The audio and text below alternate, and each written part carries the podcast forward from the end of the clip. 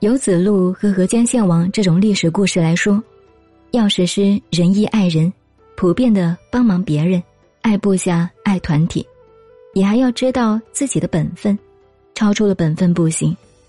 孔子把子路的饭倒了，就是子路的行为超过了本分。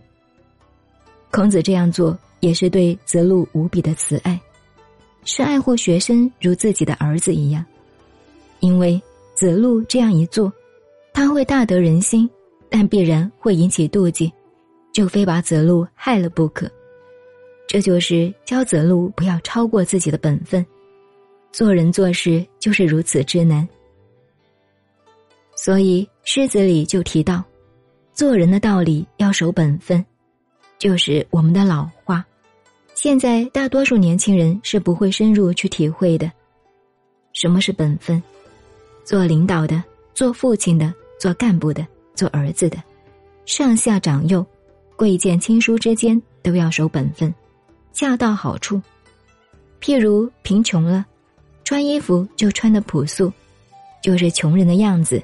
不可以摆阔，有钱人呢也不必装穷，所以仁爱要得分，施舍要得分，仗义疏财也要得分，智慧的行为也要得分，讲话也要得分，信也要得分。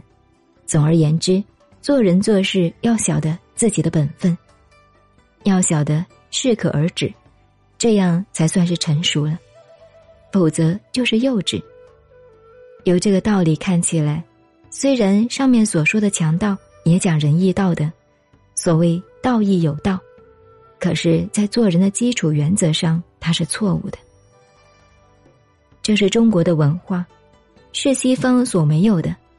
到今天为止，无论欧洲或者美国，还没有这个文化，专讲做人做事要守本分的哲学，能够达到如此深刻的。